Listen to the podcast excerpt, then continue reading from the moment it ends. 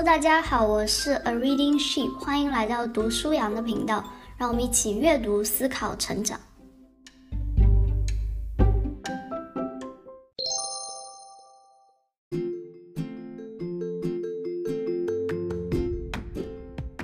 都什么年代了，还有人相信神？迷信观念要不得，要讲科学呀！今天这本书的作者曾经对宗教信仰就抱有这样的态度。坚信科学是唯一可靠的认知方式，所以他进入牛津大学立志学习化学。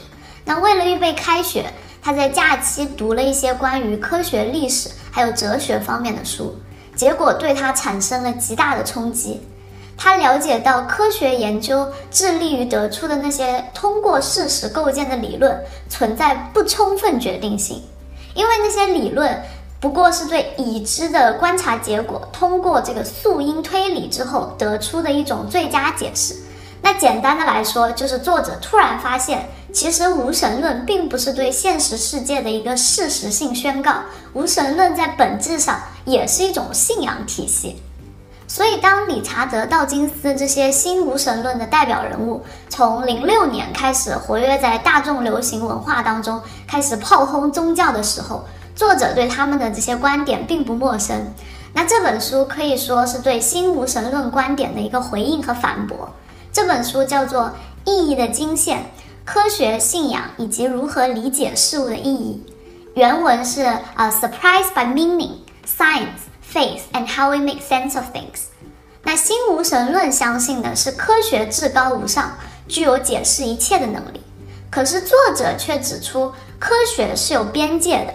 他引用了他在牛津的一个同事雷诺克斯的一个比喻，啊，这里有一块蛋糕，那我们可以用科学分析的方法来研究它，最终我们可以得到呃蛋糕当中化学成分详细的报告，也可以充分了解在这个烹饪过程当中蛋糕经历的各种这个物理作用。但是这样的知识并不能让我们知道烤这块蛋糕的目的是为了庆祝生日。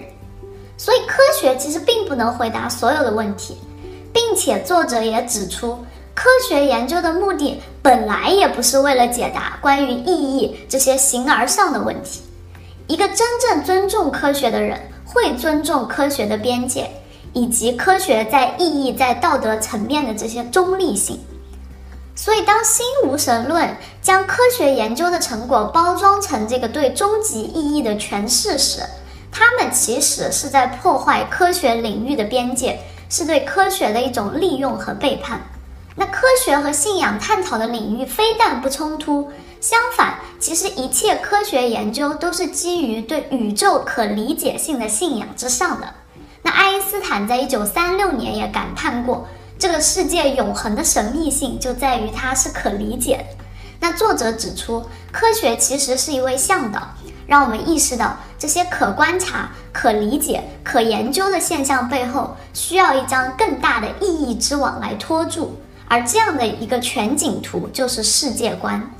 那新无神论也好，基督教信仰也好，都是世界观。但这两种世界观对现实世界的诠释能力并不一样。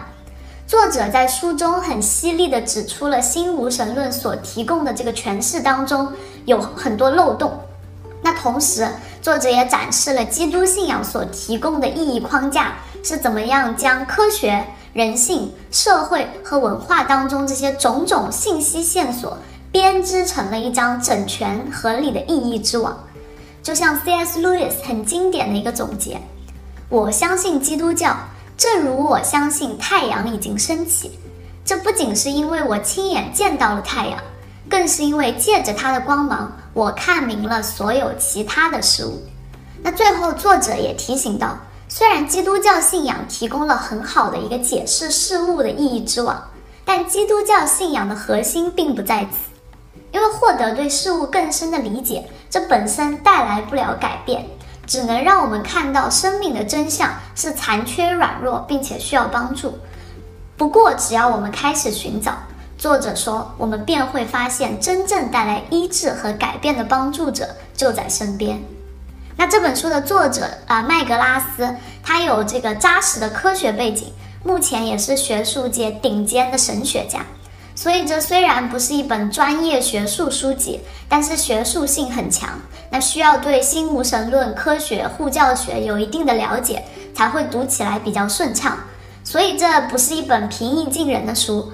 但如果你对这方面的讨论感兴趣这是一本千万不要错过的好书。